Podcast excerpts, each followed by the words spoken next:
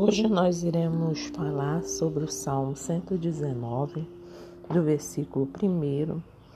Eu vou ler até o 7 e depois irei ler o versículo chave que é 11, que diz assim: Bem-aventurados que trilham caminhos retos e andam na lei do Senhor. Bem-aventurados que guardam os seus testemunhos e o buscam de todo o coração e não praticam a iniquidade, mas andam em seus caminhos. Tu ordenaste os teus mandamentos para diligentemente os observarmos. Tomara que os meus caminhos sejam dirigidos de maneira a poder eu observar os teus estatutos. Então não ficarei confundido atentando eu para todos os teus mandamentos.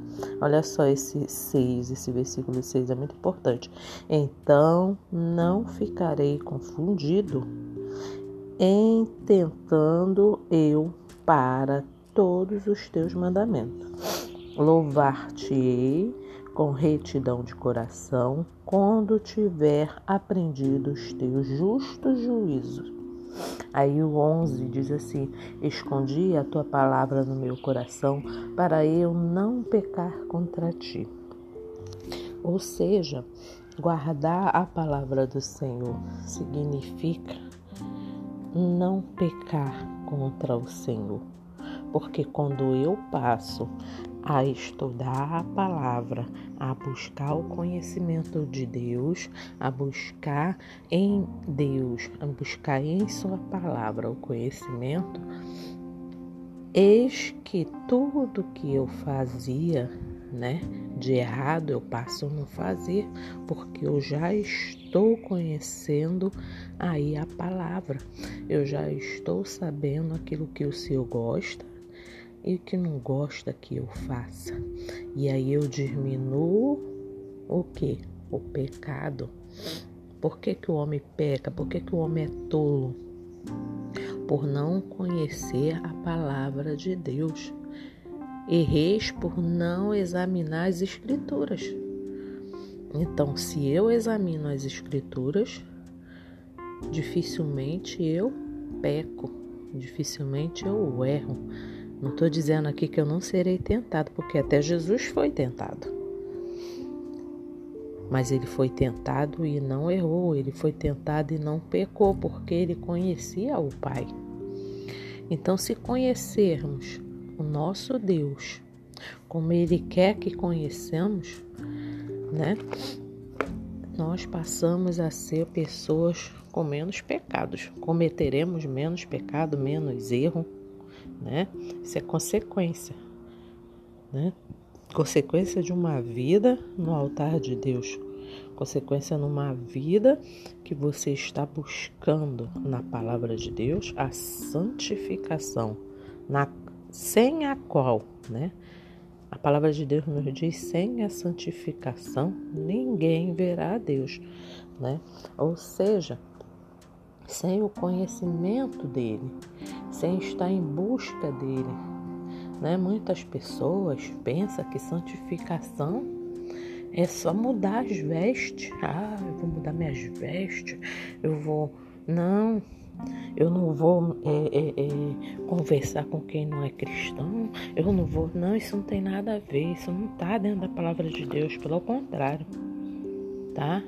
A palavra de Deus diz que me fez de fraco para ganhar os fracos, né? Eu preciso é, me converter dos meus maus caminhos no estudo da palavra de Deus, é me santificando na palavra de Deus, observando os seus mandamentos, observando os seus estatutos, né? Mas é observando mesmo, é buscar diligentemente. Se eu não tenho sabedoria, eu peço a Deus que Ele me dá. Já falei em outros áudios que eu fiz que o Senhor tem prazer em nos dar a sabedoria. Ai, Senhor, não tenho sabedoria da palavra dele. Ah, Senhor, não tenho, não consigo entender nadinha que eu leio na tua palavra. Uma vez eu era assim. eu, eu não gostava de ler a palavra de Deus de jeito nenhum. Mandava eu ler, me dava um sono, me dava uma agonia, porque eu lia, lia, não entendia nada. Então eu comecei a pedir a Deus. Toda vez que eu ia ler, eu orava, tomava até um banho que era para não dormir. Orava a Deus e falava assim: Eu quero entender a tua palavra. Eu preciso entender, me dê sabedoria, porque eu preciso entender. Eu não quero que ninguém venha falar. Eu não quero ser enganado por ninguém. Eu quero entender. Eu não quero que ninguém venha me explicar. Eu quero que o Senhor me explique. Eu quero entender de ti.